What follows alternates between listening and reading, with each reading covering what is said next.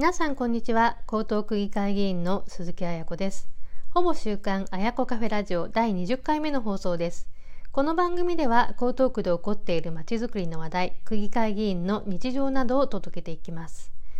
ま9月になってまだ暑さはあるものの秋の虫の声が聞こえたり、まあ、気温も少し下がって涼しくなってきました。まあ、台風のシーズンでもありまして、まあ、天気も不安定になってきていますので、まあ、水害に対する備えしっかりしておくことが必要になります。まあ、江東区法の9月1日号にも、まあ、台風シーズンに備えて避難行動と情報収集手段の確認をという特集が一面に掲載をされています。まあ、江東区が、まあ、災害の恐れがあるレベル3以上の避難情報を発令したときには避難の準備や避難を行う必要性が出てきます。同じ江東区内にお住まいでもお住まいの地域であったりとかお住まいの住宅の状況まあ、例えば何階に住んでいるかなどによってその避難が必要な場所かどうかはあの違いますのであのハザードマップで皆様のご自宅がそのマップ上のどこにあるか、まあ、事前に確認をしておくことが必要だというふうに思います。まあ、ご自宅が浸水区域外の場合には、まあ、在宅避難ということでご自宅で避難をしていただくことになりますので、まあ、食品ですとか非常持ち出し品の、ま備蓄や点検などが必要になります。で災害時にはあのスマホとか、ま、電子機器の利用も増えていくので、ま、バッテリーの減りが非常に早くなります。ま、ですので、ま、携帯用の充電器の備えというのがね必要になってくるかと思います。で江東区があの情報発信をしている防災情報については、まあ、インターネット江東区のホームページですとか、まあ、防災アプリ、まあ、ツイッターなどのほか、まあ、レインボータウン FM というコミュニティ FM 放送で、まあ、災害時の情報を発信してますのでぜひ防災ラジオも活用してみてください。さて今回のほぼ週刊あやこカフェラジオでは8月30日に実施したあの私の癖報告座談会第136回あやこカフェのお話と今回が20回目を迎えますほぼ週刊あやこカフェラジオについてお話をしていきたいと思います。まずはあの8月30日に毎月恒例の癖報告座談会第136回あやこカフェを、まあ、オンライン開催をしました。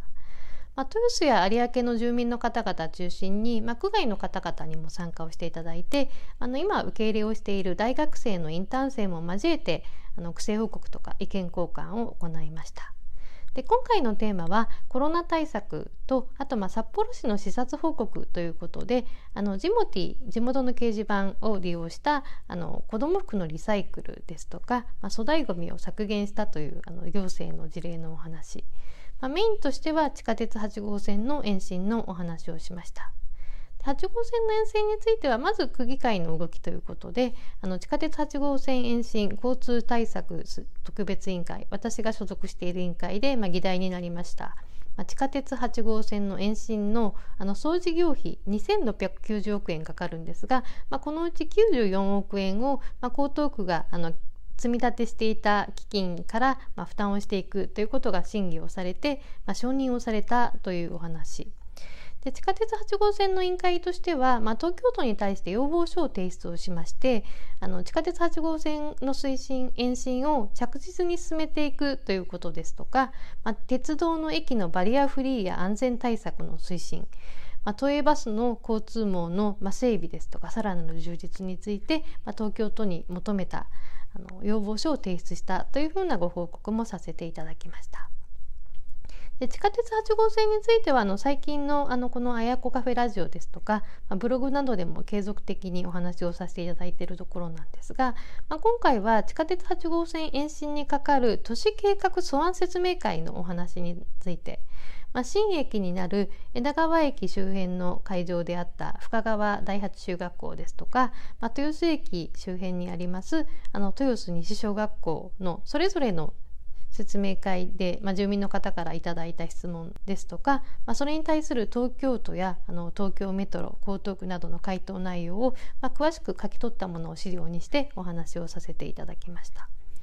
で地下鉄の8号線についてはあの最初に豊洲から住吉間延伸の話をあの江東区の方が持ち上げたから、まあ、実現までに50年ほどかかっているということもありましてその延伸がいよいよまあ現実のものになってきたということもあります。で喜びの声とかその期待の声というのがあの多かった一方で、まあ、実際にこう地下鉄をあの工事することでその地面を掘削したりあの掘ったりすることであの地元住民の方があのその影響を不安に思うという声もありました。で沿線のまちづくりについても本当にさまざま声が上がりました。で今まで駅がなかったその枝川の地域の方については、まあ、今後商店街ですとか、まあ、駅前周辺のにぎわいをどうやって作っていくのかということで既存の駅でもあってその延伸の起点となっている豊洲駅についてはあの駅前にある都営豊洲4丁目アパートという都営住宅を、まあ、5階建てから高層住宅に建て替えをしたんですけれども、まあ、それによって新しくできたその駅前の土地をどういうふうに活用してその豊洲4丁目のまちづくりを進めていくのかというふうなお話質問もありました。でこの話についてはね以前からあったお話なんですけれども、まあ、都営住宅の建て替えが、まあ、いよいよ完了して、まあ、今住民の方が新しい住宅に引っ越しをしているっていう状況なんですがその駅前の新しいまちづくりが、ま、いよいよ具現化していくということで、ま、地域住民の方から、ま、期待の声ですとかまち、づくりについて、ま、地元の住民としてしっかり声を上げてあの江東区と連携して、ま、参加していきたいというふうなご意見がありました。で都市計画説明会ではあの豊洲駅の改良計画についてもあの報告がありました。あのホーム上の混雑緩和などをしていくために、まあ、豊洲駅にあの新木場駅方面のホームを1基増設をしてエスカレーターとかエレベーターの増設を行うというふうなお話だったです。であのこの増設でその本当に混雑が緩和されるのかというご意見であったりとかあの豊洲4丁目方面の出入り口のあのバリアフリー化の要望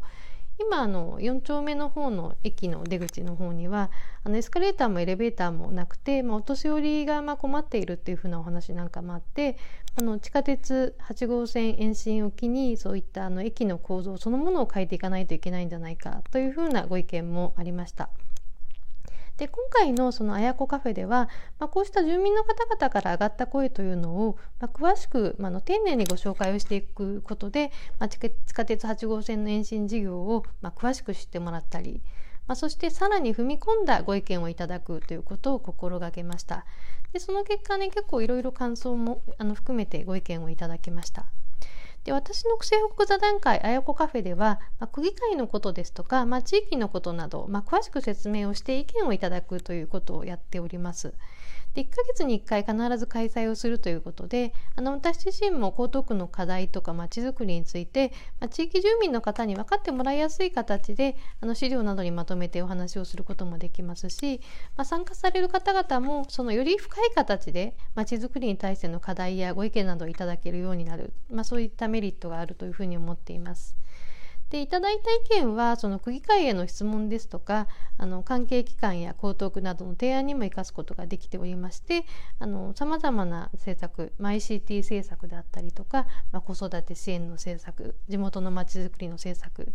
まあ、いろんな政策が、まあ、実現ができています。私自身あの2011年に区議会議員になって12年間の間ですねあの合計136回あの親子カフェを続けさせていただいたんですけれども、まあ、欠かさずあのできているのは本当にあの参加していただいたりとかあの本当に応援していただいている皆様のおかげだというふうに思ってます本当にありがたく思います。でほぼ週刊あやこカフェラジオについても5月からあの開始をしまして、まあ、今回で20回目になります。1週間に1回必ず続けていくということで、まあ、時にはネタに困ったりとか、まあ、こんな話をしてあの聞いてもらえるのかなということであの不安に思うこともあったんですけれどもあの私自身あの1週間に1回必ずあの続けていくということで、まあ、継続は力なりというあの座右の銘があるんですが、まあ、この気分であの自分に喝を入れながら続けているところになります。で、まあ、音声配信についてはあの大変なんですけれどもやってみると結構楽しいなというふうに思っています。でこうしたあのラジオの収録方法についてはその生放送でやっていくライブ配信という方法と、まあ、収録配信という2種類がありましてあの私はそのあらかじめ録音した音声をアップロードする、まあ、収録配信のやり方をしています。であと私自身あの言葉があんまりポンポン出てくるようなタイプではないみたいであの資料とか、まあ、原稿を綿密に作ってお話をするというのが得意だということも分かってきました。まですのでそのあやこカフェラジオについてもその原稿を遂行して、まあ、スマホのボイスレコーダーの前で、まあ、何度も録音している状況になります。であの他の議員の方のラジオ配信とかもあの研究させてもらったんですけれどもあの私の調べた感じだとその思いついた時とか空いた時間にある時にライブで配信をするという方が多いようであのその瞬発力とかねトーク力はね本当に羨ましいなと思う時もあります。でライブ配信については、まあ、時々言い間違いをしたりとかその雑音が入ったりっていうことで結構取り留めないおしゃべりだったりするっていうこともあるんですが、まあ、それも含めた臨場感がありますしあの収録配信の方はその話す内容の構成をしっかりまとめてやっている分、まあ、ちょっと硬く聞こえてしまうというふうなデメリットもあるのかなというふうに思っています。まあ、それぞれのやり方にあのメリットとかデメリットもあると思いますので、まあ、いろんな方法で試していきたいと思います。私自身あの千里の道も一歩からとかの継続は力なりっていうのがあの好きな言葉になりますので、まあ、これからも癖報告座談会あやこカフェそして耳で聞く情報発信のほぼ週刊あやこカフェラジオ続けていきたいと思いますので応援をよろしくお願いいたします。